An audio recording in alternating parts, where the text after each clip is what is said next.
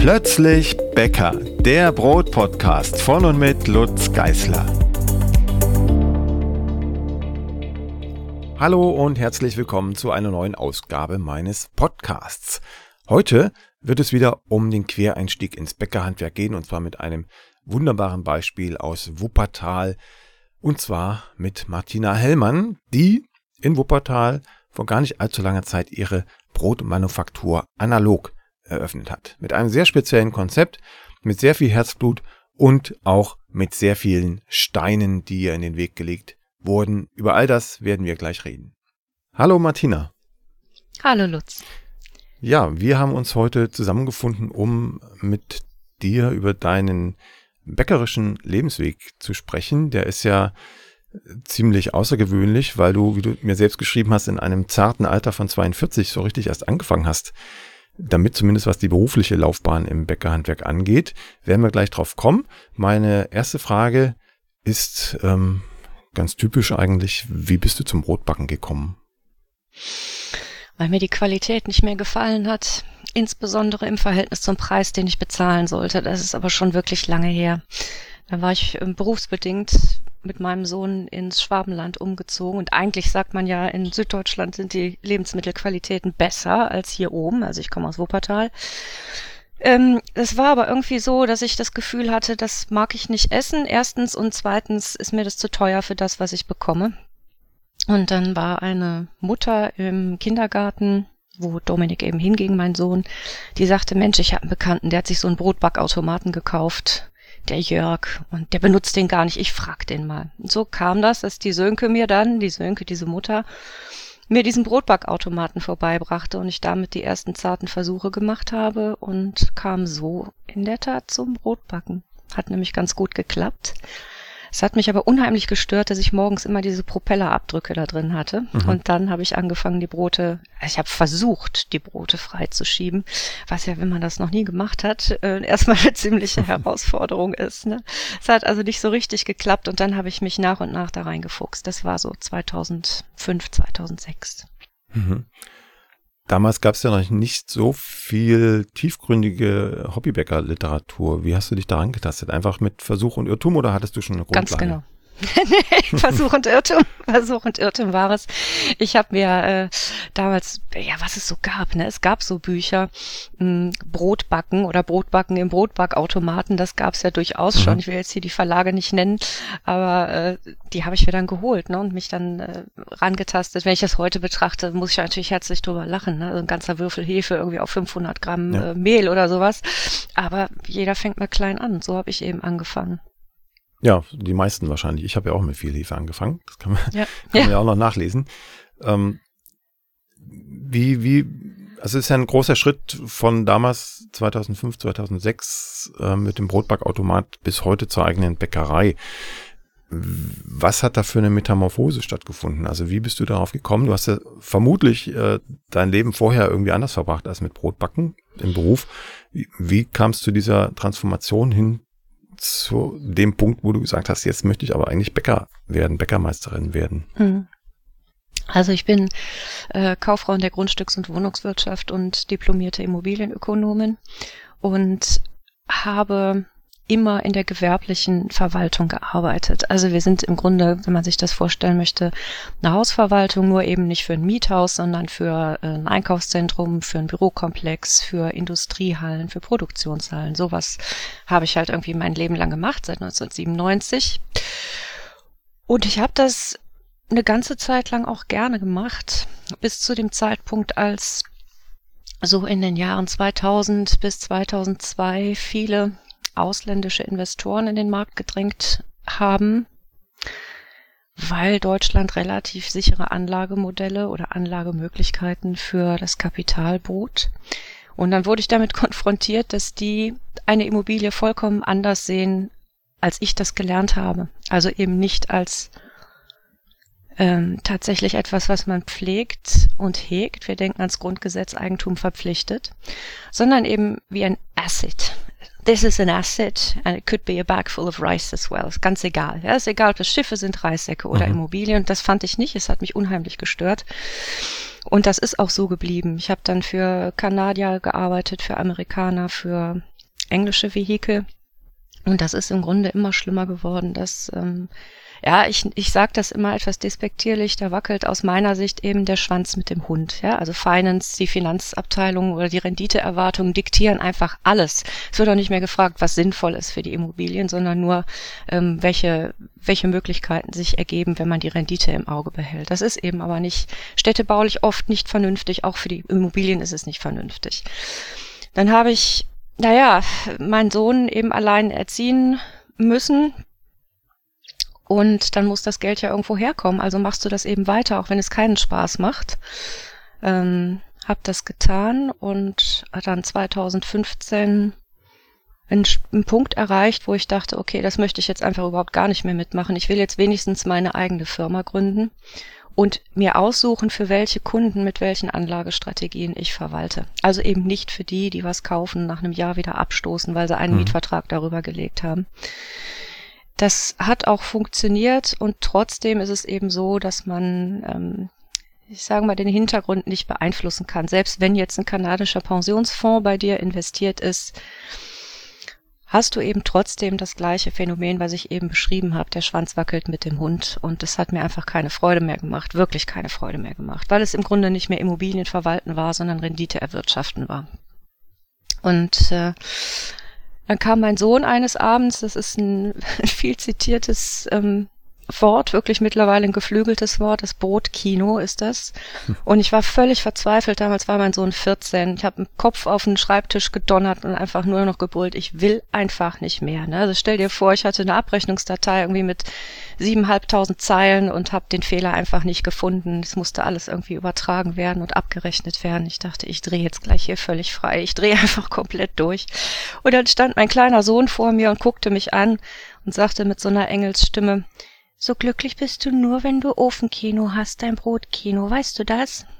Und ich habe den dann angeguckt, vollkommen verzweifelt und gedacht, ja, aber Moment mal, Betrunkene und Kinder sagen die Wahrheit, das wird schon auch so sein und das ist so. Und das Ofen- oder Brotkino war eben, dass ich, äh, wir sprechen ja jetzt wieder über einen Zeitraum von zehn Jahren, wenn wir nochmal kurz, ne, mhm, ne, zwei, ja. zwei fünf, zwei sechs, zwei fünfzehn, sechzehn, ähm, äh, ich habe mir ein Kissen vor den Ofen gelegt und habe wirklich geguckt, ob mein Brot aufgeht. Und wenn es dann aufgegangen ist, das war der schönste Moment für mich überhaupt am Tag, wenn das geklappt hat. Und äh, ja, das hat das Kind gesehen. Und dann dachte ich, Mensch, Kinder, überleg mal, wie alt du bist, überleg mal, wie lange du jetzt schon in dem Beruf arbeitest. Und jetzt rechnen wir mal, wie lange du darin noch arbeiten musst. Das ist noch länger, als ich schon darin gearbeitet habe. Ich werde jetzt mein Leben ändern. Und wenn ich das jetzt nicht mache, dann mache ich das nicht mehr. Und habe mich eben seit 2016 mit dem Gedanken getragen, Mensch, ich möchte eine eigene Bäckerei aufmachen. Ich möchte allerdings nur Brot machen, weil ich immer, mein Herz hat immer für Brot geschlagen. Ne? Ich bin nicht so die Kuchenfee, kann ich zwar auch irgendwie machen, aber das, ähm, das ist nicht, wo mein, mein Herzblut drin steckt.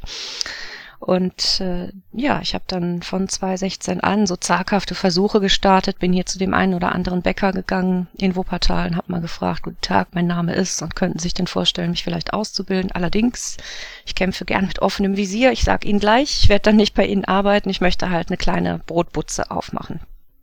Der erste hat mir dann so gefühlt erstmal die, die Tür gezeigt und gesagt, sie sind aber lustig, ne? Das heißt, sie sagen mir jetzt, ich bilde jetzt hier meine eigene Konkurrenz aus. Das ist ja jetzt irgendwie nicht so geschickt von Ihnen. Ich sagte, das kann sein, aber es ist wenigstens ehrlich und äh, vielleicht kann ich Ihnen ja auch irgendwie helfen. Ne? Es wird ja überall gesagt, das Bäckerhandwerk braucht Nachwuchs. Vielleicht haben Sie auch Probleme, Personal zu finden. Bin ja auch bereit, hier natürlich mitzuarbeiten, gar keine Frage. Ich weiß ja auch schon das eine oder andere. Aber ich habe mich informiert, es gibt nach wie vor die Meisterpflicht. Zum Meister komme ich nur, wenn ich einen Gesellen habe. Zum Gesellen komme ich nur, wenn ich einen Ausbildungsvertrag eingetragen habe oder eine externe Prüfung mache. Das war ausgeschlossen, denn ich hatte ja nur meine eigene Firma, die ich auch nicht einfach stilllegen konnte. Die lief ja mhm. weiter. Ich hatte da zu dem Zeitpunkt sieben Mitarbeiter drin, mittlerweile sind es zehn. Ja, was soll ich denn da tun? Ne? Also ich kann das ja nicht einfach, äh, ja, wie gesagt, stilllegen. Ja, das wollte er jedenfalls nicht, fand er komisch. Ähm, die anderen haben gar nicht darauf reagiert. Das hat dann so bestimmt ein Jahr gedauert im Sommer 2017. Ich habe es für dieses Gespräch noch mal ein bisschen selber recherchiert, wann was hier war. Habe ich mich dann etwas ähm, mit mehr Zeit, als ich mir selbst eine Kur verordnet hatte, an den Obermeister der Innung hier von Wuppertal-Solingen mhm. gewendet das ist der Dirk Polik und ähm, hab dem halt gesagt, Mensch, es muss doch irgendwie eine Möglichkeit für mich geben, das zu machen. Und warum reagieren die ganzen Kollegen gleich so ablehnend? Ich, ich verstehe es nicht und können Sie mir denn vielleicht helfen? Ja, sagt er, dann kommen Sie jetzt mal aus Ihrer Kur zurück und stellen sich dann bei mir vor. Wir sprechen einfach mal miteinander. Und der Herr Polik hat einfach, ich würde sagen, das Herz am rechten Fleck. Ne? Der guckte mich dann nur an und runzelte die Stirn, sagte, Sie haben mir jetzt erklärt, Sie möchten sich nachts von mir ausbilden lassen und tagsüber weiterarbeiten. Und Ihr Tag hat ja wie mein Tag irgendwie auch nur 24 Stunden. Das ist schon ein relativ verrückter Ansatz. Ist Ihnen das klar? Ne? Habe ich schon nur genickt. Ich sage, ja, ja, ja, ja, ja, weiß ich, ist ein verrückter Ansatz, aber es muss jetzt sein. Und dann sagt er, okay, mein Leben war auch nicht geradlinig, das machen wir zusammen, kriegen wir hin. Ja, ich sag, schön, konnte es noch gar nicht glauben. Und das war auch ein bisschen zu früh gefreut, denn äh, wir haben dann einen Ausbildungsvertrag miteinander abgeschlossen in Teilzeit. Weil ich eben, ich meine, in der Tat, der Tag hat nur 24 Stunden und äh, nachts und tags arbeiten bedeutet dann, du hast selbst, wenn du eine Teilzeitausbildung machst, irgendwas zwischen vier und fünf Stunden Schlaf über ja. zwei Jahre. Ich konnte verkürzen. Äh, ja, haben wir abgeschlossen und dann eingereicht zur Eintragung und dann hat die Handwerkskammer, beziehungsweise nicht die Kammer, sondern tatsächlich eine Person, was ich recht unglaublich finde, dass das am Gutdünken einer Person hängen kann, verweigert diesen Ausbildungsvertrag in die Lehrlingsrolle einzutragen. Dann habe ich die angerufen und gefragt, ja, aber warum denn? Also, wieso? Ich habe jetzt hier mich wirklich ziemlich durchgewuselt durch all die Gesetze und die Teilzeitausbildung, die ist zulässig für Leute, die selbst kleine Kinder haben die ihre Eltern pflegen müssen oder anderweitige schwerwiegende Gründe. Ja, und mein Bäckermeister und ich, wir haben jetzt entschieden, es ist ein schwerwiegender Grund, dass ich alleinerziehende Mutter bin, eine Firma nebenbei, nebenbei zu führen habe und ja irgendwo auch von leben muss. Wenn ich jetzt hier nur noch 500 mhm. Euro Ausbildungsvergütung bekomme, kann ich weder für mein Kind einkaufen noch äh, hier meine Kredite für eine Wohnung zurückbezahlen, wie, wie sich das denn jetzt vorstellen würde, was ich denn tun sollte. Ja, sagte, das wäre jetzt wohl mein Problem. Die Teilzeitausbildung sei eben keinesfalls für Leute wie mich gemacht, denen, denen man kein Hintertürchen öffnet, damit sie sich nebenbei bespaßen. also es war ein unglaubliches Gespräch mit dieser Frau und ich soll zum Arbeitsamt gehen und eine Umschulung beantragen. So wäre der richtige Weg. Mhm. Das, also, das, verstehe ich jetzt immer noch nicht. Ich lese hier im Berufsbildungsgesetz, dass auf Antrag des Ausbilders und des Auszubildenden Sie dieses Verhältnis einzutragen haben. Ich hätte ihr nicht zu sagen, was sie zu tun hätte und sie wird das auf gar keinen Fall eintragen. Klick. ja, und äh, das war also dann ich würde, also das habe ich, das war ja offensichtlich ein Telefonat. Ich habe eben mhm. nur meine recht verzweifelte E-Mail im Anschluss an ähm, das Sekretariat des Leiters der Handwerkskammer Düsseldorf gefunden und das war im November.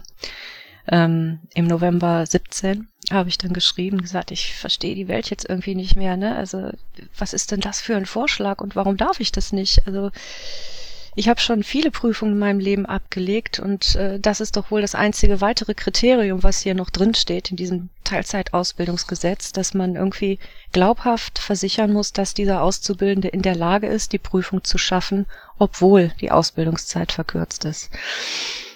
Und ähm, ja, ich habe dann sechs Wochen später eine Antwort auf diese E-Mail bekommen und die lautete dann tatsächlich, dass man einen Weg gefunden habe, dass ich die Ausbildung machen kann. Ach. Aber immer noch nicht mit dieser Frau, die hat sich, das muss man sich mal vorstellen, ja, auch wie Handwerkskammern dann organisiert sind. Sie konnte sich auch gegenüber dem Geschäftsstellenleiter der Handwerkskammer dagegen verweigern, mein Ausbildungsverhältnis einzutragen. Also das verstehe ich überhaupt mhm. nicht, wie das an einer Person hängen kann, tut es aber. Und es gab dann eben die Möglichkeit, ähm, dass der Innungsvorsitzende, das war dann glücklicherweise ja ohnehin Dirk Polik, mhm. ähm, der mich auch ausbilden wollte, sowie der Vorsitzende der Kreishandwerkerschaft unterschreiben können. Und wenn die beiden unterschreiben, kann das Ausbildungsverhältnis auch in die Lehrlingsrolle eingetragen werden. Das war mein Weg wirklich über Monate. Ich habe die, die deutsche Bäckerinnung angeschrieben, den Verband äh, des Bäckerhandwerks angeschrieben.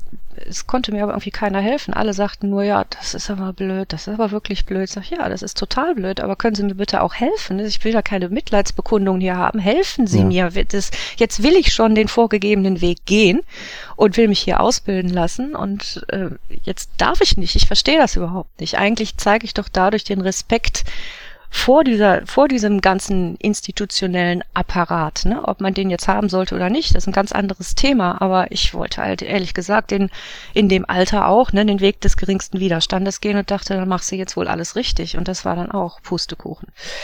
Aber am Ende hat es geklappt und ich habe dann am 1.2.2018 meine Ausbildung begonnen und habe die im Januar 2020 beendet. Mitte Januar mit der Gesellenprüfung. Aha. Äh, Nochmal ganz kurz zurück. Ähm, war das für dich schon immer klar, dass du unbedingt den Meister machen willst oder hast du mhm. auch damit geliebäugelt, diesen Sonderweg zu gehen, also eine Ausnahmegenehmigung zu beantragen zum Beispiel? Nee, ich wollte den Meister haben. Ich, ähm, es hat verschiedene Gründe. Einen sehr tief verwurzelten, das hat mit meinem Großvater zu tun, der eben Handwerksmeister war und der gestorben ist, als ich 21 war. Und zu dem Zeitpunkt habe ich alte und mittlere Geschichte studiert. Und der stand immer nur im, im Hausflur, wir haben in einem Haus zusammen gewohnt und sagte, Kind, was machst du denn damit im Sand wühlen und so? Das ist doch nix, da kannst du nichts mit verdienen. Ja, ist ja, Opa, ja, will ich ja auch gar nicht, ist auch meine Entscheidung, will ich so machen. Und dann hob der immer seinen Zeigefinger, der war schon ganz krumm und sagte, Martina, Martina, Handwerk hat goldenen Boden. Das habe ich nie vergessen und hm. ähm, ich habe ja dann mich umentschieden. Ich habe dann eben eine Ausbildung gemacht weil es in der Tat so war, dass es unwägbar war, wann man als Altertumsforscher irgendwann mal das tut, wofür man eigentlich angefangen hat und dachte, was machst du schnell eine Ausbildung zwischendurch? Hm, kannst dann ja immer noch zurück an die Uni. Ich bin dann aber auch aufgrund der Scheidung mit allem dann, wie ich eben sagte, alleinerziehend, irgendwo muss es herkommen, in der Immobilienwirtschaft geblieben. Aber ich habe meinen Großvater eben nie vergessen und dachte, okay, ich mache das jetzt irgendwie richtig. Ich, und richtig wäre auch für meinen Opa gewesen, fang vorne an, hör hinten auf. Und mhm. hinten heißt, ich bin Meister. Das ist das Erste. Und das Zweite ist äh, vielleicht auch durch diese familiäre Prägung, dieses Gefühl, wenn ich was mache, dann mache ich das richtig. Ähm, ich wollte die Regularien einhalten und mich auch nicht angreifbar machen. Also ich habe gerne im Hintergrund alles sauber und in Ordnung und äh, schlafe ruhig und wollte eben den Meister auch machen, weil ich doch glaube, dass man einiges lernt, wenn auch nicht übers Brotbacken, so wie ich Brot backe, so wie du sicherlich auch Brot backst. Darüber lernen wir natürlich ziemlich wenig auf der Meisterschule. Aber man lernt, ähm, sich zu organisieren, man lernt einen Betrieb zu organisieren. Und jetzt habe ich natürlich meine eigene Immobilienfirma hier gehabt. Das ist aber was vollständig anderes als ein Handwerksbetrieb. Es ist schon was völlig anderes, was du an Investitionen leisten musst. Du weißt selbst, was ein Ofen kostet, mhm. was ein Gärvollautomat kostet, was äh, eine Gäranlage oder eine Kühlung kostet, was ein Kneter kostet. Das sind ja völlig andere Investitionen als eine Immobilienverwaltung, äh, wo du ein Büro brauchst und fünf Rechner. Das ist überhaupt nicht vergleichbar. Und äh, das war eben bei mir schon, klar bin ich Ökonomin, aber das ist eben auch alles relativ lange her. Plus, man rechnet eben im Handwerk auch ganz anders. Mir war gar nicht klar, wie die Bäcker ihre Preise kalkulieren, zum Beispiel. Ja, also wie muss ich das denn jetzt rechnen und wie viele Brote muss ich denn dann backen, damit das irgendwann sich amortisiert? Was ist klug, was ist unklug zu tun? Ich mache ganz vieles anders. Ich mache meine Kalkulationen noch völlig anders, als ich es auf der Meisterschule gelernt habe. Aber ich habe doch viel Wertvolles mitgenommen und ich habe vor allen Dingen während dieser Ausbildung doch einen Respekt vor der Arbeitsleistung der Bäckerkollegen entwickelt. Das heißt nicht, dass ich finde, dass es richtig läuft, dass der Ansatz richtig ist, dass jeden Morgen 150 verschiedene Produkte im Regal liegen müssen. Das halte ich tatsächlich für falsch. Aber es ist nun mal so im Augenblick und was da abgeht jede Nacht, Mhm. Das würde, glaube ich, dem einen oder anderen die Augen dafür öffnen, wie anstrengend solche Berufe sind. Und dann noch zu diesen Zeiten. Also ich finde es nicht verwunderlich, dass wenige Menschen nur noch Bäcker werden möchten, wenn sie das sehen. Und da, glaube ich, kann man, sollte man, muss man ansetzen, wenn man das Handwerk retten will, dass man andere Wege geht, so wie du das tust, so wie ich das jetzt in meiner Analog eben auch tue. Ähm, wir backen tagsüber, wir backen mhm. ab sieben Und die Kunden akzeptieren das. Und die, die das nicht akzeptieren, dass wir dann eben erst um 12 Uhr aufmachen, das sind eben nicht meine Kunden. So muss ich tatsächlich denken. Und das äh, hat mir eben ermöglicht, innerhalb eines Jahres nach der Eröffnung einen zweiten Bäckermeister zu finden. Einen relativ jungen Bäckermeister, ist äh, 30 etwa, der lange einen Backbetrieb gesucht hat, der so backt, wie ich das hier mache. Also mit, mit viel, viel Zeit, und sich eben auch spezialisiert und nicht versucht, Hansdampf in allen Gassen zu sein, alles zu machen. Also wer versucht, alles zu machen, es kommt wieder der Opa ins Spiel. Du kannst vieles machen, aber dann mach es richtig und mach es nicht halb. Und wenn du viele Dinge machst, machst du viele Dinge halb. Ja. Und deshalb diese absolute Spezialisierung auf mhm. Brot. Ich habe wieder weit ausgeholt, Lutz. Tut genau, wir leid. gehen noch mal einen Schritt ähm. zurück. wir gehen noch mal einen kleinen Schritt zurück. Du hast schon äh, von der Meisterschule gesagt, das hat sich insofern gelohnt, als dass du da abseits des Brotbackens auch viel gelernt hast. Wie sah es denn in der Berufsschule aus? Also du hast ja gesagt, du hast in Teilzeit deine, mhm. äh, nenn's mal Grundausbildung gemacht zum, zur Gesellin, hast also äh, auch Teilzeit im Betrieb gearbeitet. Das wäre die eine Frage, äh, wie war die Ausbildung im Betrieb? Also hast du da Dinge gelernt, die du jetzt auch noch anwenden kannst? Und die zweite Frage ist dann die andere Seite auf der Berufsschule. Gab es da Positives, Negatives? Wie würdest du das einschätzen? Im Betrieb habe ich mit Ansage, muss ich jetzt dazu sagen, nichts gelernt, was ich jetzt anwende. Gar nichts. Das war aber klar, also dieses Gespräch, von dem ich eben berichtet habe, Sie sind schon ein bisschen verrückt, verrückter Ansatz mit äh, Dirk Poliker sagte, Sie können bei mir nicht lernen, was Sie machen wollen. Das ist Ihnen klar. Ich sage, ja, das ist mir klar.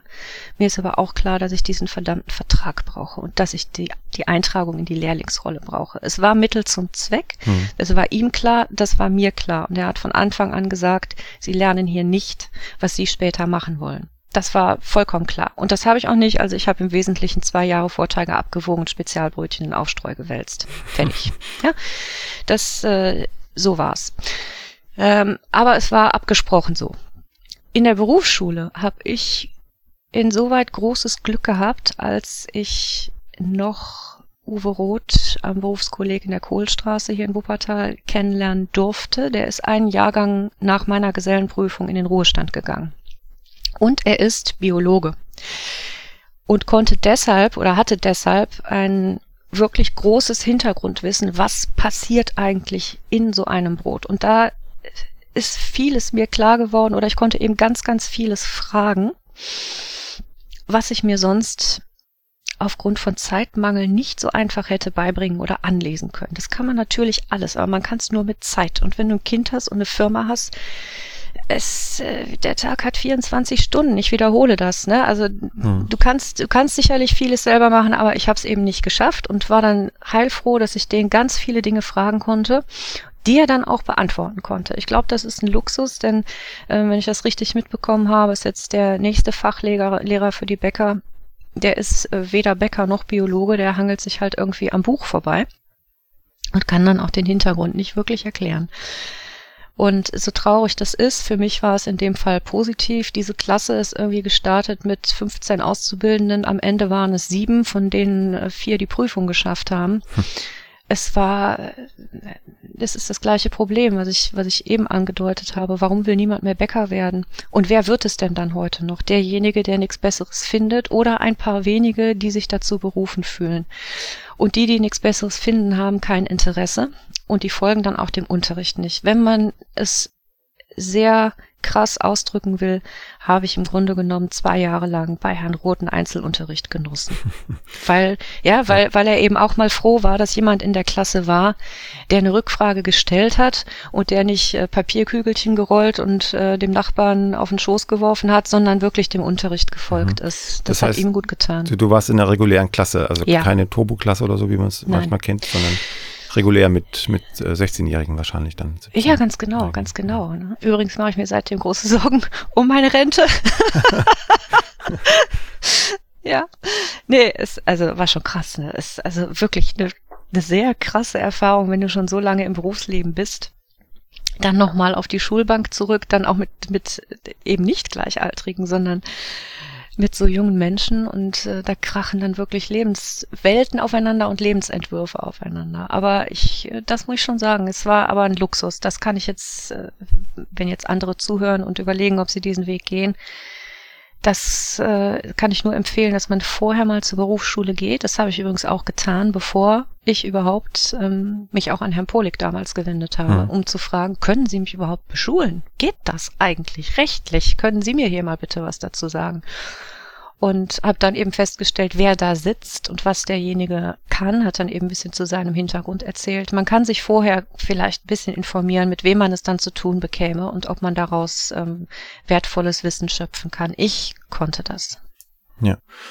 Die Wahl deiner Meisterschule fiel dann wahrscheinlich auch eher aus pragmatischen Gründen, also wahrscheinlich, weil sie in der Nähe war oder du das irgendwie mit deinem Alltag verbinden konntest oder hast du gezielt nach Inhalten geschaut, nach, nach fachlichen Inhalten, die vermittelt werden? Nein. Nein, also genau wie du sagst, es waren praktische Erwägungen. Ich bin, ich habe den Meister ja in Olpe gemacht und genauso war es. Ne? Ich meine, mein Sohn zu dem Zeitpunkt war schon hatte schon einen Führerschein, ne? der mhm. hat mich dann manchmal da auch hinfahren können.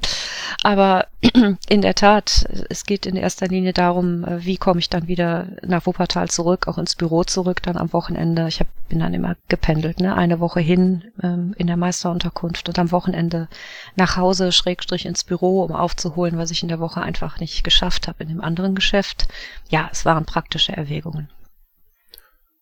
Und die Meisterschule, meintest du ja auch schon, hat dir insofern weitergeholfen hast, dass du abseits des Backens vieles gelernt hast, was im Bäckerhandwerk dann doch anders läuft, unternehmerisch als in der Immobilienwirtschaft.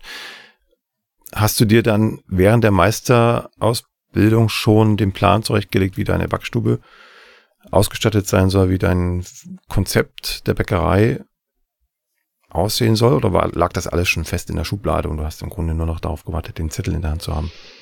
Nee, ich habe tatsächlich noch mal ein bisschen ähm, umgestrickt. Das ist mir, glaube ich, klar geworden, als ich mein, das, die Meisterprüfungsarbeit äh, zusammengestellt habe und dachte, boah, boah, wie viele Brote willst du eigentlich am Tag backen? Also wie viele Sorten willst du eigentlich am Tag backen? Das geht ja kaum anders, als die anderen das auch machen. Hm, ich werde das, das ganze Sortiment ziemlich einschrumpfen. Also ich mache jetzt pro Tag drei bis an einem Tag maximal sieben Sorten Brot und in der Woche verteilt aber deutlich über 20. Es ist aber jetzt bei mir eben ein, ein bestimmtes Brot eben immer nur montags, das andere immer nur dienstags, hm. immer nur mittwochs und so weiter. Das, dass ich das so extrem machen würde, ist mir erst auf der Meisterschule klar geworden, als ich die, die Kalkulationen gesehen habe und gedacht, wow, ganz falscher Ansatz, ganz falscher Ansatz, ne? So sehe ich das überhaupt gar nicht. Und habe mir dann im Grunde genommen ein Antikonzept dazu ähm, erdacht und auch errechnet. Und das äh, Konzeptionelle der Backstube, muss ich dir ehrlich sagen, das ist doch, ähm, also was ich da jetzt versenkt habe, ist schon ein kleines Häuschen. Ne? Also ich habe da mhm. jetzt insgesamt so ähm, knapp unter 500.000 Euro in diese Backstube investiert. Das liegt einmal an den Geräten, aber auch daran, dass ich das innerstädtisch mache. Also ich bin in der Fußgänger, ist keine Fußgängerzone, aber es ist eben in einer ähm, also im Kerngebiet, ne? also immobilienwirtschaftlich würden wir sagen, es liegt im Kerngebiet, da ist vieles zulässig, aber da ist eben auch alles, da sind eben auch Wohngebäude, das heißt, du hast emissionsschutztechnisch hohe Auflagen, das war mhm. mir auch vorher vollkommen klar, dass das so sein würde. Und dann habe ich eine wirklich schöne Mietfläche gefunden, und die wollte ich auch unbedingt haben. Es war aber nicht ganz einfach. Ne? Drunter ist eine Tiefgarage. Du weißt selbst, was so ein Ofen wiegt auf einen Quadratmeter. Hm, ja. Ähm, ich weiß Gott sei Dank aus meinem früheren Leben oder immer noch jetzigen Leben, wenn du was umbaust, welche Wege da einzuhalten sind, ähm, welche Anträge zu stellen sind und was eben auch so zulässige Deckenlasten sind, wenn da drunter noch was ist, wenn jedenfalls nicht von Anfang an klar war, dass da eine Backstube rein soll, war ein ganz schön weiter Weg. Und diese ganze Konzeptionierung bin ich dann erst nach der Meisterprüfung angegangen. Ich habe die Prüfung abgelegt im äh, August 2020 und habe meinen Laden eröffnet im Oktober 21. Und ich habe den Mietvertrag unterschrieben im Oktober 20. Ich habe also zwölf volle Monate gebraucht, um die Anträge durchzubringen, die entsprechenden Konzepte zu entwickeln und dann eben auch letzten Endes die Betriebserlaubnis zu bekommen. Mhm. Dann warst du aber aus unserer Hamburger Sicht noch relativ schnell. Ja, ja gut. Ich meine, es hilft natürlich dann dabei durchaus der andere Beruf, ja, wenn dir dann da einer irgendwie war eine völlig absurde, eine komplett absurde Erfahrung mit einer Statikerin meines Vermieters, die dann irgendwie auf, eben nur sah, er ist eine Bäckermeisterin, ne, hat sowieso keine Ahnung von dem, was ich hier erzähle, konnte ja jetzt nicht wissen, dass ich über 20 mhm. Jahre mit Statikern und Gebäuden und Gebäudesubstanz zu tun habe. Die erzählte dann irgendeinen Blödsinn von, von Brandabschnitten. Ich sage, also Brandabschnitte fallen ja gar nicht in ihren Aufgabenbereich, das ist mal das Erste. Und zweitens ist das hier schon ein Brandabschnitt, wenn ich Ihnen das mal mitteilen darf. Also will sagen, ne, es hätte mich, vieles hätte mich viel, viel mehr Zeit gekostet, wenn ich das Hintergrundwissen nicht selbst gehabt hätte. Das ist äh, ganz sicher so, an den entsprechenden Stellen dann drücken zu können und auch zu wissen, hier kann ich drücken. Und an einer anderen Stelle zu sagen, halte ich besser zurück, sonst waren das in den Stapel ganz nach unten. Ähm, das, das sind Erfahrungswerte, die ich einfach hatte. Ja, ähm, wenn ich jetzt von einer anderen Perspektive denke, jemand, der genauso wie du vielleicht quer einsteigen möchte, aber dieses Wissen nicht hat und ähm, vielleicht auch die finanziellen Mittel nicht, der muss ja zwangsläufig ein bisschen tiefer stapeln, kleiner anfangen. Ähm, wie ist das ähm, finanziell? Du hast gesagt, du hast noch den zweiten oder eigentlich den ersten Job, damals den ersten Job, äh, der läuft wohl heute auch noch nebenbei. Hast du die Bäckerei inklusive dieses Jobs kalkuliert, also dass die sich, ähm, wir haben es ja schon verraten, mit 42 hast du angefangen, die, die ähm, Ausbildung zu machen oder den Meister abgeschlossen, das weiß ich nicht mehr ganz genau, ich glaube die Ausbildung angefangen, ne? Richtig. Genau. Ähm, nun sind das ja mal ganz grob geschätzt noch 25 Jahre bis zur allgemeinen Rente oder bis zum allgemeinen Rentenalter. Also hast du das kalkuliert, ähm, dass du allein mit der Bäckerei über die Runden kommst und die dann quasi auch ab, abgegolten ist, abfinanziert ist, oder hast du eine Mischkalkulation gemacht mit deinem Zweit- oder Erstberuf, je nachdem, wie man es sieht? Das ist eine Mischkalkulation. Es ist äh, vor allen Dingen deshalb eine Mischkalkulation, weil ich genau in die Falle, in der, glaube ich, viele Bäcker drinstecken, nicht tapsen will. Und das ist die, dass ich mein Konzept danach ausrichten muss, was kurzfristig Erfolg bringt. Mhm. Ich habe das Konzept wirtschaftlich so ausgelegt, wie wir die Brote backen. Und das heißt lang, lang, alles lang, alles muss Zeit haben und soll Zeit haben. Das bedeutet, äh, ich habe jetzt kalkuliert, dass ich ähm, ab Jahr vier schwarze, eine schwarze Null habe. Das ist wiederum eine Erfahrung, die ich insbesondere aus der Verwaltung von Einkaufszentren mitgenommen habe, dass Leute glauben, sie machen einen Laden auf und nehmen sofort ab Monat eins Geld mit. Das ist einfach komplett blauäugig und naiv. Das funktioniert nie.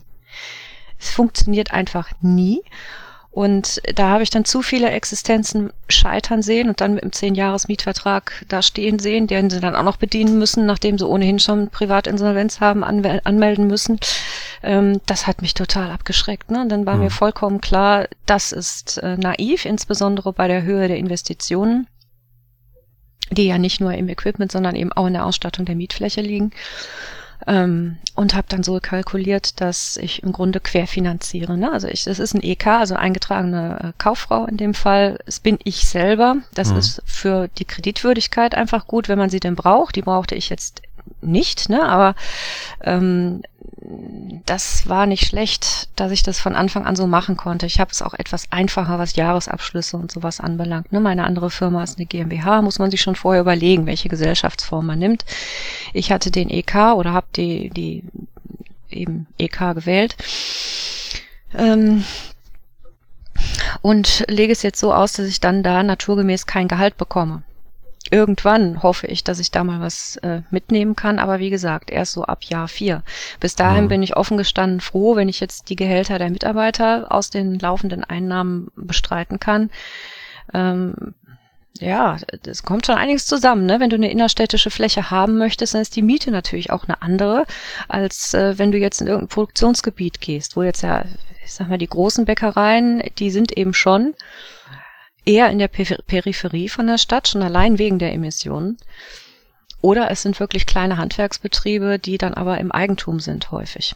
Das gehört denen schon. Das gehört denen auch seit Generationen. Und das ist hier eben anders. Es fallen schon einige Kosten an. Es ist querfinanziert. Und weil ich mir eben erlauben will, trotzdem mein Konzept genauso durchzuziehen, wie ich mir das vorgestellt habe, habe ich gesagt, ich äh, verzichte erstmal darauf, ab Jahr zwei schwarze Zahlen schreiben zu wollen. Will ich gar. Also wäre natürlich toll, ne? Wäre schon schön.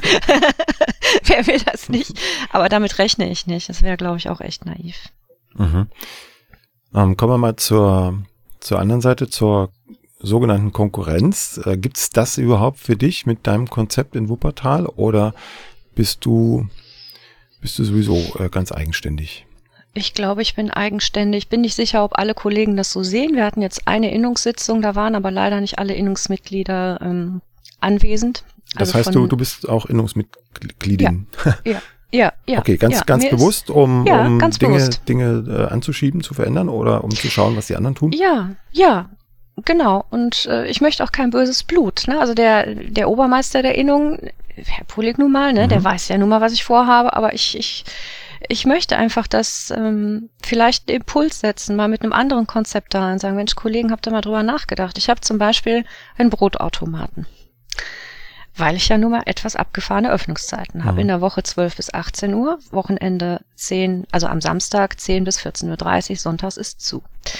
Tja, denke ich, hm, hm, hm, was machen jetzt die ganzen armen Berufstätigen, so wie ich früher, so wie ich ja dann irgendwie auch ans Brotbacken gekommen bin. Du kommst abends mit hängender Zunge dahin, musst nehmen, was du kriegen kannst und dann schmeckt's noch nicht mal.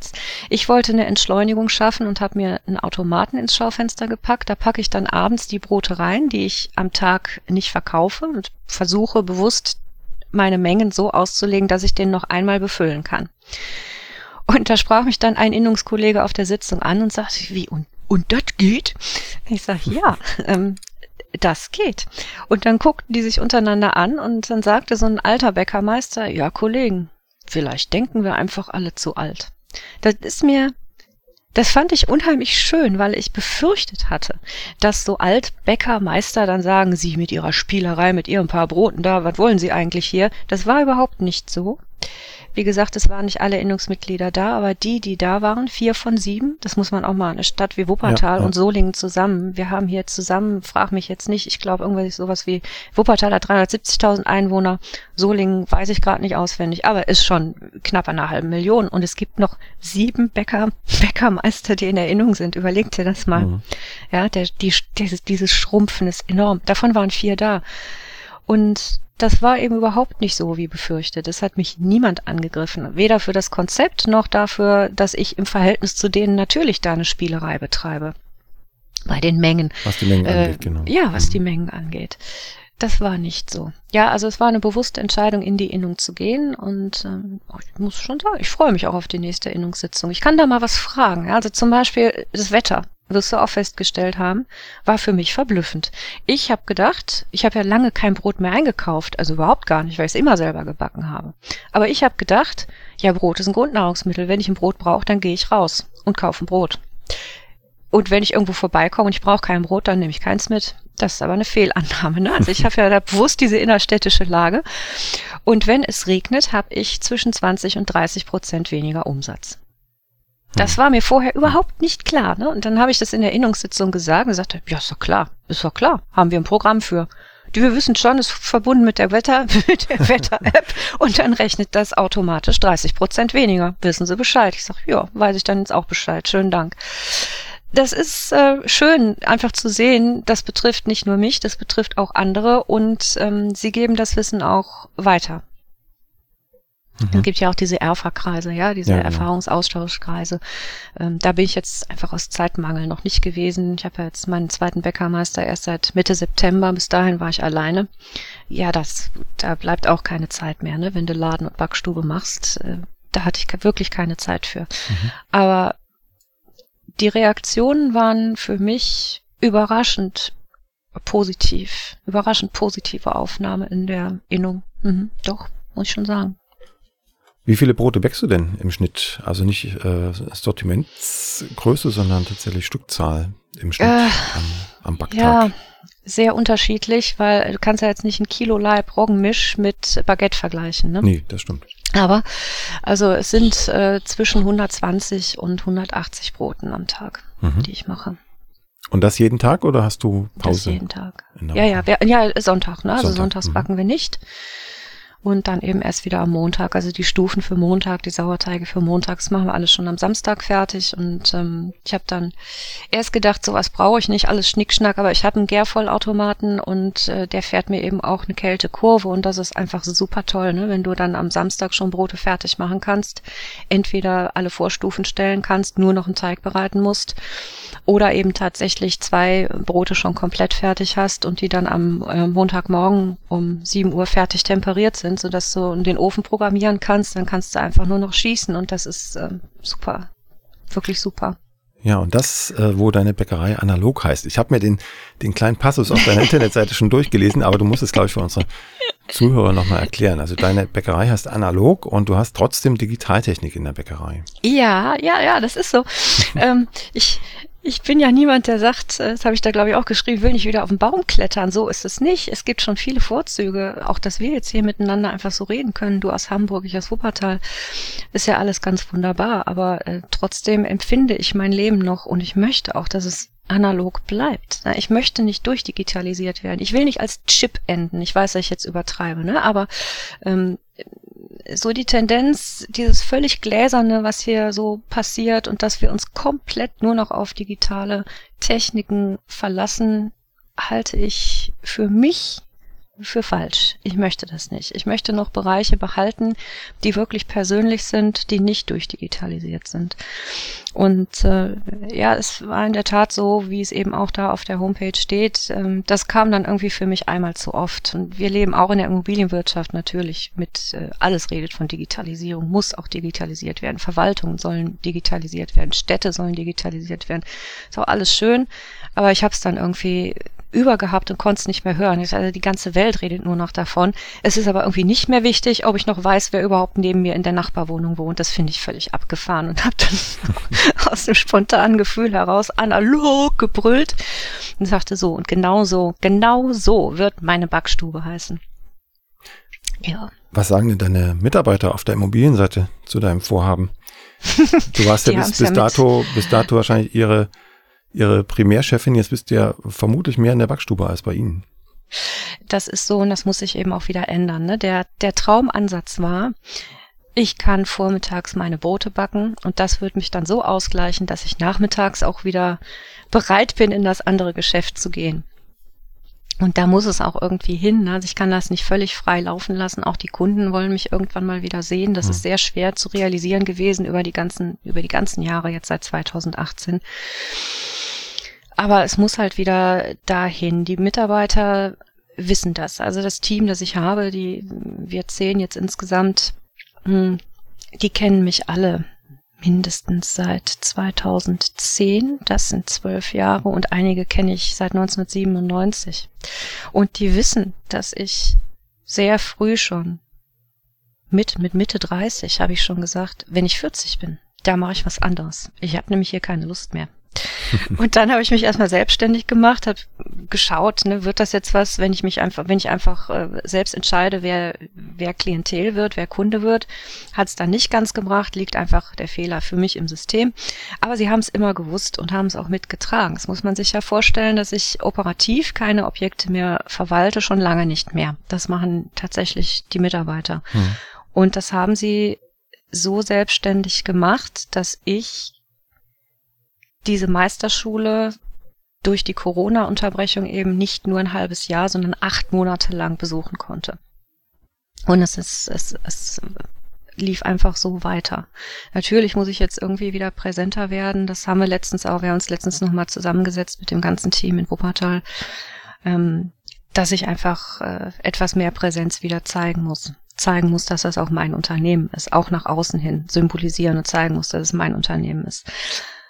Hm, ja, da sollte es wieder hin. Aber sie haben es äh, ganz krass unterstützt. Also wenn die das nicht so selbstständig alles gemacht hätten, wie gesagt, die Finanzierung basiert schon darauf, dass ich, ähm, dass ich keinen fragen musste, sondern dass im Grunde mein eigenes Kapital ist, was in der Analog drin steckt. Mhm. Und das äh, setzt natürlich schon auch bei der Mischkalkulation, über die wir eben sprachen, darauf, dass diese Firma sich noch lange nicht nur selbst trägt, sondern eben auch ein entsprechendes äh, Gewinnpotenzial hat. Und das hat sie. Sie haben es sehr mitgetragen. Das, äh, das ist so. Und sind wahrscheinlich auch jetzt deine Kunden. ähm, nein, nein, weil Also auch mein, mein anderes Konzept ist ein bisschen anders. 2015 habe ich mich dann gefragt, Mann, Mann, Mann, Mann, diese Lebenszeit, die wir immer auf der Straße beim Pendeln in irgendein bescheuertes Büro vergeuden, die wäre doch in unserem Fall, wenn es denn schon überhaupt ähm, Individualverkehr sein muss, worüber man ja mal nachdenken könnte, mhm. oder offensichtlich jetzt auch hartnotgedrungen durch Corona, ähm, wäre besser am Objekt mh, mm, verbracht um kompetent Auskunft geben zu können, was steht da überhaupt. Also nicht von der Excel-Tabelle aus verwalten, sondern wissen, was man verwaltet und regelmäßig dort sein und Präsenz zeigen. Also habe ich jedem, den ich dann abgeworben habe, gesagt, pass mal auf, ich habe mich selbstständig gemacht, ich habe jetzt hier einen neuen Auftrag, würdest du wohl zu mir kommen?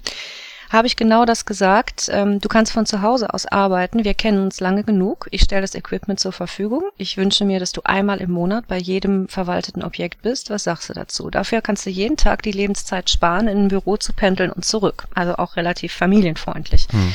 Das haben alle mitgemacht und das bedeutet, da wir ja mal bundesweit verwalten, wir haben eine Kollegin sitzt in Berlin, einer sitzt in Ettlingen okay, bei Karlsruhe, ne? Dann erledigt sich meine Frage. Das erledigt sich. Die kommen also nicht aus Wuppertal. Und ähm, genau, so deshalb sind es nicht die Kunden, aber ja, sie tun mir den Gefallen. Wenn wir denn uns hier in Wuppertal treffen zu einem Team-Meeting, dann kommen sie auch zu mir in die Bäckerei und nehmen was mit. Mhm. Und eine andere Kundschaft, wie ist die denn gestrickt? Du hast gesagt, so um die 150, 180 Brote am Tag. Das ist ja schon jetzt aus meiner Bäckereiperspektive schon relativ viel für einen ein Frau, zwei Mann Betrieb. Ähm, wie ist die Kundschaft? Verteilt? Ist das überwiegend die akademische Klientel oder sind das äh, von klein bis groß und jung bis alt alle dabei?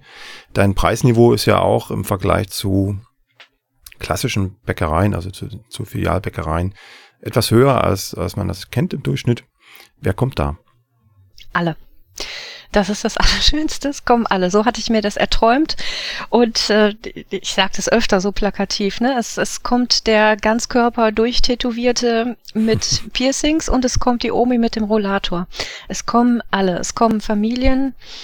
Mm, es gibt wirklich keine, keine Käuferschicht, die da nicht kommt. Und dann gibt's natürlich ähm, Tage, wenn du geguckt hast, was ich so im Sortiment da habe. Ich habe ein paar Brote, die sind, wenn man das so ausdrücken will, im Grunde Sozialprojekte, ne? Da verdiene ich nichts mhm. dran. Nimm das Lähnchen, da kostet ein Kilo Biobrot. Also ich backe ja ausschließlich mit Biomehlen. Das weißt du selber, was die kosten, muss ich dir nicht sagen. Ähm, da verdiene ich nichts dran. Aber das muss ich auch in dem Fall nicht. Es soll mindestens einmal in der Woche ein Kilo Brot geben, dass sich jeder, der die Prioritäten richtig setzt, ich weiß, es ist jetzt etwas arrogant, das so zu sagen, leisten kann.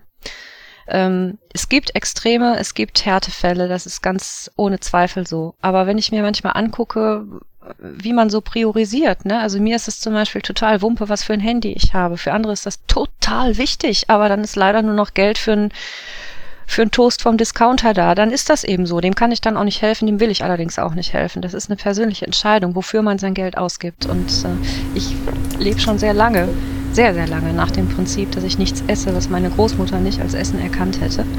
Und äh, ich habe immer schon fast alles selbst hergestellt, soweit das möglich ist. Also auch Gemüsebrühe oder so. Ne? Auch da ist mir viel zu viel drin, das mache ich selber.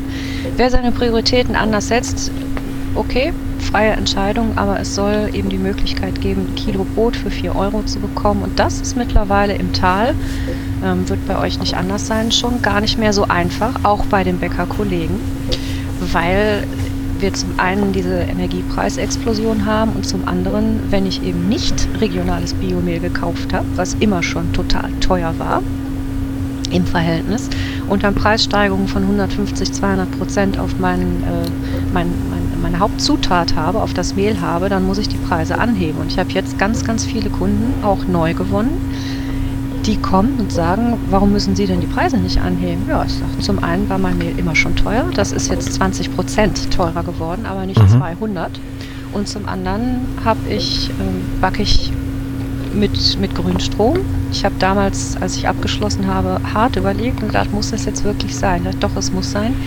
Und nimmst du den Preisaufschlag in Kauf, dass du dich für drei Jahre bindest? Das habe ich getan. Heute lache ich da natürlich drüber. Ne? Also ich habe einen fixen Preis eben für drei Jahre, in dem Fall einfach wirtschaftlich mal zu dem Zeitpunkt sicherlich die richtige Entscheidung getroffen. Und jetzt ist es so, dass die Brote bei mir nur noch marginal teurer sind als bei den Kollegen, bei den Handwerkskollegen und eben Kunden kommen und sagen, na ja, also für 10 Cent mehr kann ich es auch bei Ihnen kaufen. Hm. Ja, und die Qualität ist ja dann schon eine andere. Du arbeitest, um mal auf die Inhalte deiner Brote zu kommen, ähm, nicht nur mit Mehl, sondern auch mit Sauerteig, das hast du schon verraten, aber du bist doch eine der wenigen, die mit wilden Hefen arbeitet, aus mhm. Früchten hergestellt. Wie kam es mhm. dazu und welchen Anteil macht das an deinem Sortiment? Es wird immer mehr. Ziel ist, die Backstube komplett backhefefrei zu bekommen. Ähm, ist aber aufgrund der Mengen, die sich jetzt auch weiterentwickeln, wirklich äh, ein ganz enormer organisatorischer Aufwand. Ne? Du musst dich halt zwei Tage vorher schon fragen, okay, wie viel brauche ich übermorgen, wie viel Ansatz brauche ich dann heute, wie viel muss ich vermehren oder doch eben erst morgen früh. Ähm, wie kam es dazu? Ich habe ähm, mich für zunächst mal für, für Lievito Madre interessiert, wie wir alle sicherlich was ja etwas anders nun mal ist. Es ist auch natürlich eine Hefe, die dann eben auf dem, aus dem Korn herauskommt, okay, und eben nicht von etwas anderem, was ich da ähm, in Hefewasser stelle ich ja her und ich impfe dann eben mit Hefewasser mhm. mein Mehl. Und mit diesem Ansatz kann ich, je nachdem, wie gut ich den pflegen kann, zwischen zwei und sechs Wochen backen. Und das ist auch ganz stark abhängig von der Frucht, habe ich festgestellt. Also das auch ist so ein bisschen Trial and Error. Ähm, ich kann zum Beispiel fantastisch auf Mango backen. Das hätte ich nie gedacht. Mango ist bisher die stabilste Hefe, die wir hatten. Das hätte ich, hätte ich nie gedacht. Wohingegen jetzt Feige, Aprikose, da muss ich schon so nach zwei Wochen einen neuen Ansatz machen. Pflaume hält gut, Sauerkirsche hält gut, Rosine hält gut. So drei bis sechs Wochen. Das kam über ein Seminar, das ich in Weinheim besucht habe bei Thomas Leppold, der ja das ähm, Backnatur, Backferment mhm. auch herstellt. Und der ist ja Lebensmittelchemiker und hat wirklich sehr interessant auf diesem Seminar erklärt, was passiert denn da eigentlich und was will ich vermehren und welche Milieus schaffe ich. Wo muss es hin, wenn ich Hefe, wenn ich einen Hefeteig haben will, einen Hefevorteig haben will und keinen Sauerteig nach zwei, drei Tagen? Und hat dafür sehr nützliche Tipps gegeben. Ich habe die Brote dann probiert, die wir da gebacken haben, auf verschiedensten Früchten eben auch und dachte, boah, wow, das schmeckt aber wirklich gut. Und äh, habe dann eben hier zu Hause damit angefangen. Zunächst mal hatte ich die Backstube noch nicht und ähm, habe gedacht, das will ich machen, aber das ist eben schon ein ganz erheblicher Aufwand. Aber die Kunden merken das und wir haben enorm viele Allergiker als Kunden die auf alles Mögliche reagieren, aber eben auch, es hat sich mittlerweile rumgesprochen, viele, die eben auf Backhefe reagieren.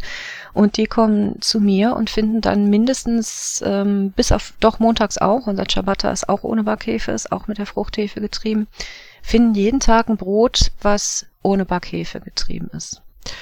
Und in diesem Boden ist dann auch kein, kein Sauerteig in aller Regel. Oder ich, manchmal kombiniere ich das auch in der Tat, ne? Aber ich, wenn ich einen schönen drei Stufen Sauer habe, so wie in der Judita, da ist dann als geschmacksgebende Substanz eben mein Levain noch eben drin, ne? Mhm. Aber nicht mehr um, um äh, zu treiben. Das macht eigentlich der Sauer schon ganz gut ähm, ja, ich bin über Thomas Leppold darauf gekommen mhm. und diese wirklich hilfreichen Hintergrunderklärungen, da, da stehe ich halt total drauf. Das war auch das Schöne in der Berufsschule mit dem Biologen. Du kannst das echt mal fragen, und was passiert da? Warum? Nicht nur ist so, sondern warum? Was ist das? Finde ich total interessant. War also wirklich äh, inspirierend. Deine Versuche oder Rezepte Abwandlungen, die sich ja zwangsläufig in der Praxis irgendwie ergeben, weil man, also zumindest bei uns ist das so, wir finden immer noch irgendwas, was man noch verändern könnte, besser machen könnte. Funktioniert das bei dir in, im laufenden Betrieb oder hast du sozusagen auch noch eine kleine Testbäckerei und wenn es zu Hause ist, um, um Dinge auszuprobieren? Oder machst du es einfach ad hoc in der Mach Backstube? ich im Betrieb. Mache ich im Betrieb, ja, ja.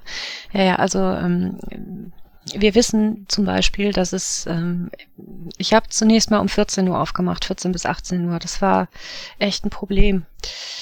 Ähm, weil ich zum Beispiel die ganzen Leute, die auf der Straße arbeiten, in der Mittagspause nicht mehr mitbekommen habe. Dann habe ich gedacht, oh, kriegst du das nicht irgendwie umgerechnet mit ein bisschen weniger davon, dass ich das über den GV, über die GV, über den GV-Automaten ziehen kann, über die Kältekurve, dass ich morgens sofort backen kann. Also wir haben jetzt viele Brote so umgestellt, dass wir sicher im Augenblick um zwölf den Laden aufmachen können. Ziel ist es, den Laden irgendwann nochmal zwei Stunden früher aufmachen zu können. Das geht aber nur, wenn wir dann am Morgen selber gar keinen Teig mehr bereiten.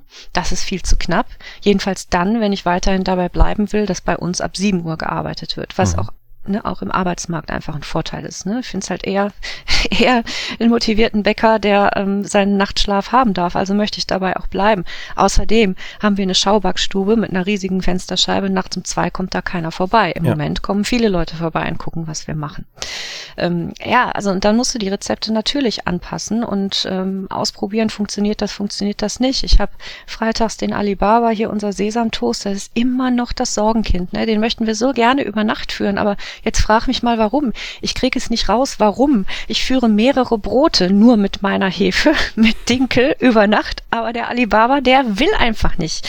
Ja, also die müssen wir immer noch morgens machen, weil diese Backversuche, von denen du gerade sprachst, die wir ja auch dann durchführen, einen Kasten machen wir dann über Nacht, die anderen zur Sicherheit am nächsten Tag wird nicht so, wie ich mir das vorstelle. Dafür fehlt im Moment so ein bisschen die Zeit, das, äh, das weiter auszuprobieren. Dafür habe ich aber jetzt dann doch im Laden Unterstützung seit dem ersten, zweiten zunächst mal für anderthalb Tage und dann ab dem ersten, dritten für drei Tage, so dass ich, ich selber mal wieder ein bisschen Luft habe, um in Ruhe ein Rezept durchzurechnen. Das mache ich jetzt alles irgendwie nebenher. Ähm, ja, die Zeit fehlt. Aber ja klar, das musst du machen. Du musst anpassen. Alles, alles muss man anpassen. Ich, stehe auch nicht auf dem Standpunkt, dass ich jetzt alles weiß. Ich lasse mich total gerne inspirieren. Ich habe unendlich viele, viele ähm, Brotbackbücher bei mir, auch in der Backstube. Die stelle ich auch in den Laden. Und dann fragen die Kunden, kann man die kaufen? Nee, können sie nicht kaufen. Das sind Bücher, in die ich gerne selber reingucke.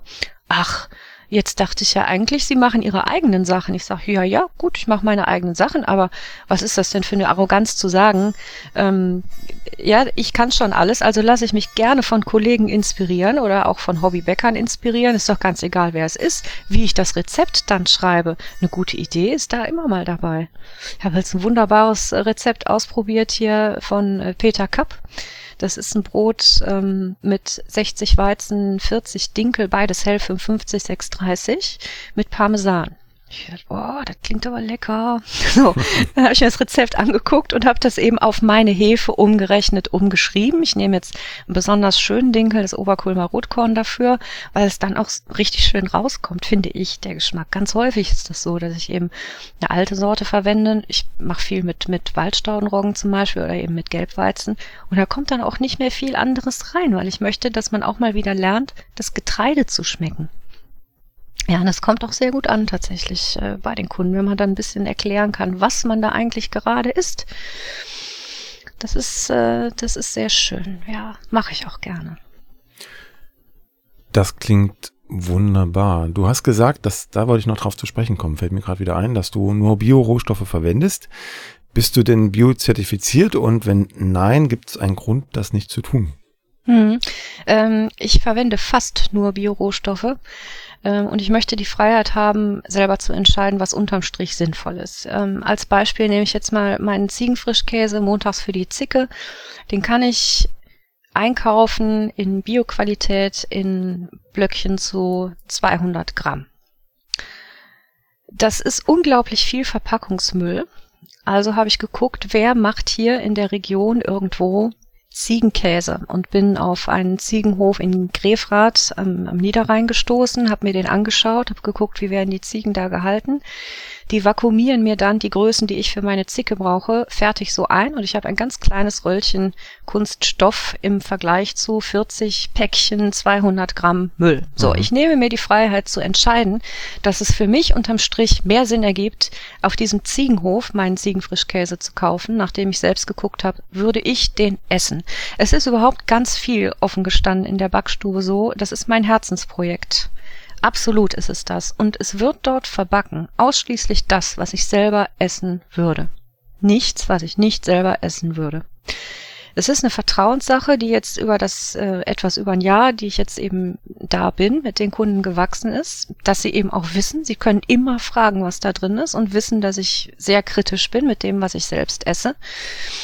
Und das ist das, ich sag's mal, Qualitätssiegel von analog. Ne? Also alles, was ich sinnvoll bio kaufen kann, kaufe ich bio.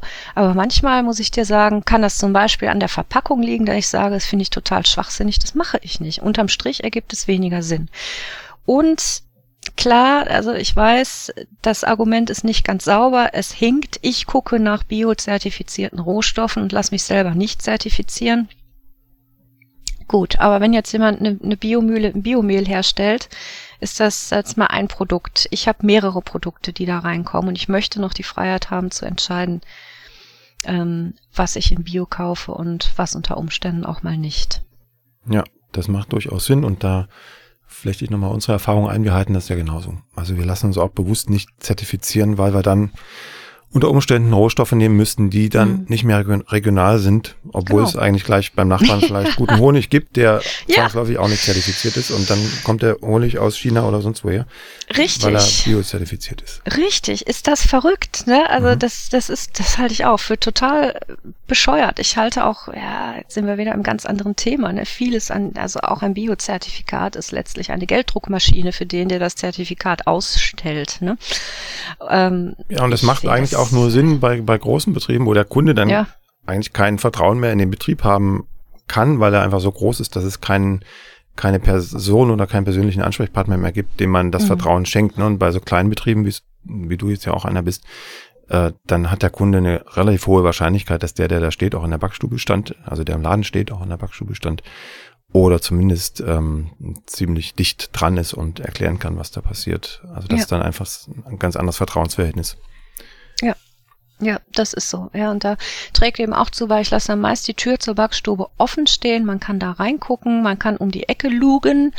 Äh, das ist sicherlich jetzt für die Hygieneaufsicht so grenzwertig, aber es betritt keiner. Also da ist schon eine mhm. Hemmschwelle. Es betritt keiner die Backstube. Aber man kann mal die Nase rumstecken und äh, eben gucken, wie einer noch einen Kneter auswirft oder so. Ne? Also das, äh, das ist schon total schön, wirklich auch die Interaktion mit den Kunden zu haben. Oder die Frage, ja, mit ihrem Backhefefrei, was, was was soll das jetzt heißen, Backhefefrei? Na, ist jetzt passen Sie mal auf. Dann hole ich halt mein, mein Näpfchen, oder es ist ja mittlerweile eine Riesenwanne mit dem, mit unserer Hefe und halte dem die Backhefe daneben. Ich sage, riechen Sie mal. Riechen Sie mal. Boah! Ich sage, ja, genau.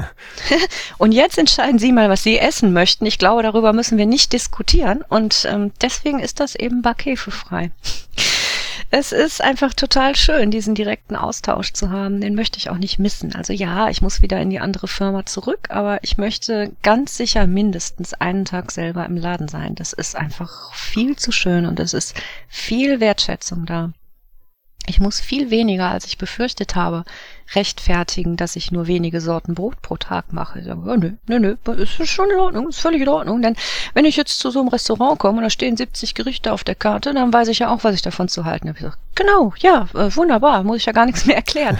ist äh, klar, ne, mein Konzept spricht eben auch nicht jeden an. Wir haben hier 370.000 Einwohner. Ich habe eine Kapazität maximal mit dem Ofen. Das ist halt so gerechnet Backfläche mit einem Kilo Brot mal ausgelegt mhm. und dann acht Stunden durchbacken, was ja auch unrealistisch ist. Wir ja immer aufheizen, runterheizen, ähm, äh, abkühlen meine ich. Also letztlich können wir maximal 500 Brote in dieser Backstube herstellen. Irgendwann mal. Ja? Wie mhm. gesagt, im Jahr vier, wenn die schwarze Null angedacht ist, hoffe ich, dass das so ist. Mm. Das heißt, ich, ich kann auch gar nicht für alle backen und ich will auch gar nicht für alle backen. Also die 500 würden mir vollkommen reichen. Das ist so der Wunsch, äh, irgendwann mal in, in äh, zwei, drei Jahren dahin zu kommen ähm, wo wir gerade bei der Zukunft sind. Es gibt ja auch, auch bei Quereinsteigern im Bäckerhandwerk und auch bei normalen Betrieben, dann immer irgendwann die Frage, wenn es gut läuft, dass wenn man bekannter geworden ist und es einen schmeckt, die Frage, jetzt ist mein Ofen voll, jetzt habe ich vielleicht meine 500 Brote am Tag und es gibt noch mehr Nachfrage und enttäuschte Kunden, weil es kein Brot mehr gibt oder nicht genug. Werde ich größer oder nicht? Hast du da eine klare Haltung zu oder lässt du dir offen, zu sagen, in vier Jahren vielleicht, ähm, wenn das alles sehr gut läuft, dann vergrößere ich mich eventuell auch? Oder ist das schon so weit durchdacht, dass du da einen gewissen Standpunkt hast, ob es überhaupt geht, das zu vergrößern. Mm, für mich geht es nicht. Bleibt so. Das aus, so. aus, aus quali qualitativen Gründen ja. oder aus organisatorischen? Ja, ja aus Qualität. Ja, beides. Also ähm, das hängt ja aneinander. Mhm. Ähm, mh. Nichts für ungut, ne? Aber also ich habe ja gesagt, ich war ein Jahr lang alleine. Ich hatte aber ganz zu Anfang eben einen Bäcker bei mir. Den habe ich nach vier Monaten gekündigt, weil es einfach unerträglich war. Einfach viel zu wenig Wissen über Brot, über Hefe, über Sauerteig, überhaupt gar nichts in der Richtung, ja, immer nur, warum läuft hier nix? Ich will früh nach Hause. Ja, aber so haben wir nicht gewettet, ne? Das war auch von Anfang an nicht das Konzept. Das ging halt irgendwann gar nicht mehr. Ich will darauf hinaus, wenn ich jetzt eine Filiale aufmache, ich gebe zu, bei dem Namen Wuppertaler Brotmanufaktur analog kann man natürlich auch analog äh, Bremer Brotmanufakturen rausmachen, ja? ja? Also das war schon anfangs, äh, als ich mir den Namen ausgedacht habe, Vater des Gedanken. Dann kam die Meisterschule und wo wir eben drüber gesprochen haben oder worüber ich sprach, dass ich im Grunde ein Antikonzept entwickelt habe dazu. Und ähm, ich möchte es nicht. Es kann natürlich sein, dass irgendwann hier der, der junge Bäckermeister, den ich hier eingestellt habe, wenn ich wirklich einfach mal müde bin, lass das mal in 10 oder in 15 Jahren sein, dass ich sage, ja, okay, dann übernimm du das, dann muss der selber selber entscheiden, was er tut. Aber solange das mein Baby ist, und das ist es, bleibt die Qualität genauso wie sie ist. Und es fällt mir ja schwer, sie zu überwachen, wenn ich jetzt eine Filiale aufmache und ich werde auch ganz sicher nicht zu einem Chef mutieren, der dann irgendwelche Kameras installiert, um zu gucken, ist auch keiner mit einem Sauerteighörnchen in meinen Hefelöffel reingegangen. Das finde mhm. ich absurd, das will ich auch nicht, da möchte ich auch niemals hinkommen. Du siehst, ich dupliziere das Konzept, das ist in, in meiner anderen Firma eben genauso. Es sind Leute, die ich lange, lange kenne und von denen ich weiß, wie sie arbeiten und deshalb funktioniert das Konzept, dass ich die vollkommen selbstständig alleine laufen lassen kann, weil ich sie jahrzehntelang kenne und weiß, weiß, wie sie arbeiten. Dieses Prä fehlt mir vollkommen im Bäckerhandwerk, weil ich eben viel zu spät erst dazugekommen bin. Ich kann nicht auf 20 Jahre zurückblicken und sagen, aber der war cool und der war cool und der war cool. Das habe ich nicht. Das mag sich jetzt entwickeln. Kann sein, äh, dass äh, wenn wir in, in sieben Jahren nochmal miteinander sprechen, ich sage, boah, ich habe mittlerweile aber doch ziemlich viele coole Leute. Da könnte ich mir vorstellen, dass derjenige mit meinem vollständigen Vertrauen eine Backstube in weiß ich nicht, in Köln aufmacht oder wo auch immer. Ähm, möglich. Aber grundsätzlich halte ich es für ganz, ganz schwierig, wenn man eben eine bestimmte Qualität im Kopf hat und auch eine bestimmte Technik im Kopf hat. Ich meine, wie viele Leute backen denn auf Hefewasser? Das sind, also wüsste ich jetzt gar nicht, es mhm. sind sicherlich nicht viele. Und du musst eben ausprobieren und, und selber lernen. Und du erarbeitest dir in deiner Backstube ein Wissen, was du nirgendwo anders bekommen kannst als durch eben die Versuche, die du selbst gemacht hast. Also wen soll ich jetzt schon, wen soll ich jetzt schon irgendwo abwerben und sagen, leite mir bitte mal eine andere Backstube? Der kann das nicht machen, was mir besonders wichtig ist.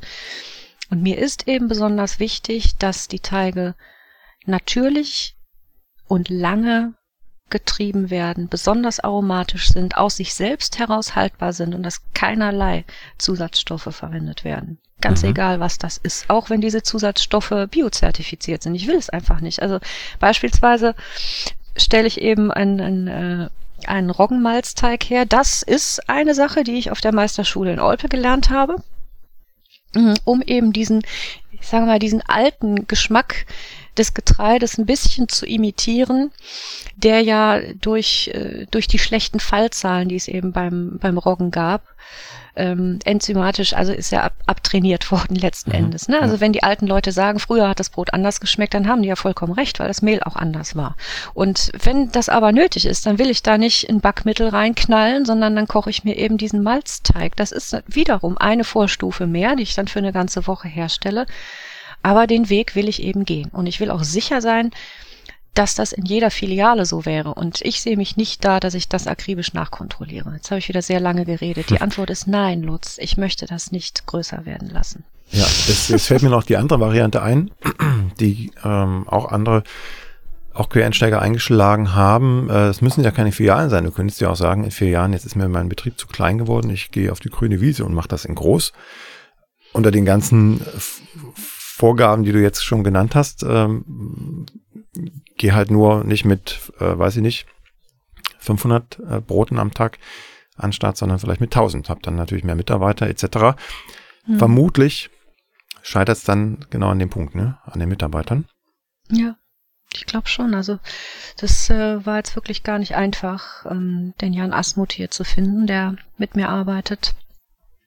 Kann sein, dass man welche findet. Aber nee, Lutz, ich, ich will das nicht. Also das, der wirtschaftliche Aspekt ist für mich über die Immobilienwirtschaft abgedeckt.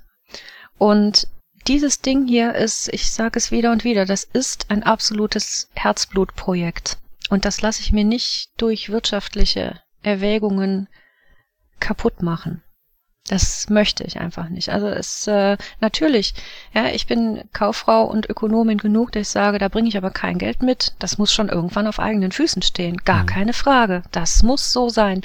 Aber dieses Konzept ist ein professionalisiertes Hobbybäcker-Konzept.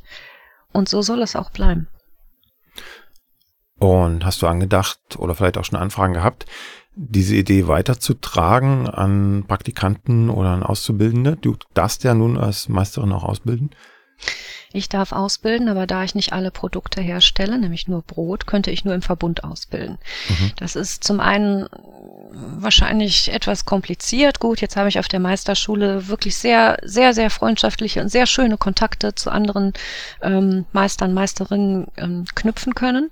Es wäre wahrscheinlich möglich. Jetzt kommen wir aber wieder zu Frau von der Handwerkskammer. Solange diese Dame ähm, an dieser Handwerkskammer die Ausbildungsverhältnisse regelt, ich werde in meinem ganzen Leben mit dieser Frau nichts mehr zu tun haben, weil ich es nicht will. Ja, mhm. also ich finde es unglaublich, was da gelaufen ist. Und jetzt stelle ich mir mal vor, ich gehe Frau besuchen und sage, ah, Sie erinnern sich, ne? Ich bin die mit der Zeithaltsausbildung, die dann über hinter ihrem Rücken an Ihnen vorbei doch es irgendwie geschafft hat, zur Bäckermeisterin zu werden. Und jetzt möchte ich gerne im Verbund ausbilden. Ich weiß nicht, ob Sie schon mal was davon gehört haben. Das kann ich mir gar nicht vorstellen ja, es kommen viele Leute, es fragen extrem viele Leute, ob wir nicht mal äh, Workshops anbieten möchten, ob man Brotbackkurse bei uns buchen kann. Das geht alles im Moment noch nicht. Es geht so lange nicht, bis wir nicht zuverlässig Hilfe im Laden haben. Ja, also mhm. kannst du dir selber vorstellen, wenn ich dann um äh, Viertel vor zwölf spätestens dann die Kasse aufmache, die Brotwagen in den Laden schiebe, dann ist der Jan alleine oder umgekehrt. Und dann hast du ja ähm, wie ich eben erklärt habe, wir führen ganz, ganz viel über die Kältekurve und ähm, das muss fertig sein. Also wenn wir dann mit dem Tagesprogramm fertig sind, geht's ja weiter. Es muss das für den nächsten Tag alles noch gestellt werden, aufgearbeitet werden. Sprich, ich hätte überhaupt nicht die Backstube frei, um einen Brotbackkurs zu geben. Und ähm, weil ich im Moment im Grunde sieben Tage arbeite, nämlich sechs Tage bei Analog und den siebten Tag dann in der anderen Firma, um aufzuholen, kann ich mir auch nicht vorstellen, das sonntags zu machen. Wenn es Entlastung gibt, ja, dann äh, kann ich mir das vorstellen, mal an einem Samstagnachmittag oder an einem Sonntag so ein Brotbackwochenende da ähm, anzu bieten, durchaus. Aber das wird immer eine private Veranstaltung bleiben. Das wird, äh, glaube ich, nicht eine Ausbildungsveranstaltung werden. Mhm. Mhm. Möglicherweise wird die Stelle ja mal anders besetzt in der Handwerkskammer. Dann kann man über eine Ausbildung im Verbund nachdenken aber halte ich im Moment für ausgesprochen schwer. Und ich habe jetzt, ich habe so viel am Hals, ich habe jetzt nicht noch Lust mit irgendjemandem da, der, äh, der meint, sich wichtig tun zu müssen und möglichst viele Steine in den Weg legen zu müssen, zu diskutieren, ob oder nicht man im Verbund ausbilden kann. Das kann man natürlich, aber man kann sich auch in Teilzeit ausbilden lassen und die Erfahrungen, die ich da gesammelt habe, die reichen mir für ein Leben, muss ich sagen. Es war unglaublich. Wir sind, glaube ich, so langsam am Ende. Wir könnten, glaube ich, noch ganz viel weiter erzählen. Du hast auch viel zu erzählen, aber ähm, wir haben jetzt schon weit eine Stunde überschritten. Wir müssen so langsam zum Ende kommen. Vielleicht gibt es ja mal irgendwann noch einen Teil zwei, wenn du dann in vier Jahren oder fünf Jahren dein Ziel von 500 Broten erreicht hast. Wir, ähm, wir sage ich im Sinne der Hörer, bedanken uns ganz herzlich bei dir, dass du so offen und frei Auskunft gegeben hast über deinen Werdegang und auch über deine Schwierigkeiten und, und Ziele für die Zukunft. Hm. Ich hoffe, dass ich irgendwann mal in Wuppertal bin und auch mal dein Brot probieren kann. Ich war bisher noch nie in Wuppertal. Aber oh, das wäre vielleicht, ja ein Fehler, das wäre vielleicht mal ein Anlass. ja, wir haben eine Schwebebahn, weißt du das denn? Ja, das, wir haben das weiß ich wohl, ja. Zoo. Also hör mal. Es wird ja dringend mal Zeit. Also bist immer herzlich willkommen. Wenn du uns Bescheid sagst einfach, dann kannst du auch gerne in die Backstube kommen. Es ist ja alles offen bei uns, man kann eh alles sehen, es gibt auch keine Geheimnisse. Man muss es einfach nur machen. Ne? Ja. Gut. Hab schönen Dank. Ähm, alles Gute für dich. Ein bisschen weniger Stress vielleicht die nächsten Monate und Jahre. Und ja. weiterhin gute Kundschaft. Lutz, Dankeschön auch fürs Interesse. Alles Gute. Bis bald. Ja, tschüss. Die nächste Folge von Plötzlich Bäcker, dem Brot-Podcast, gibt es ganz bestimmt. Wenn du bis dahin meine Arbeit am Blog oder für diesen Podcast unterstützen möchtest, dann klicke dich auf plötzblog.de slash unterstützen. Vielen Dank.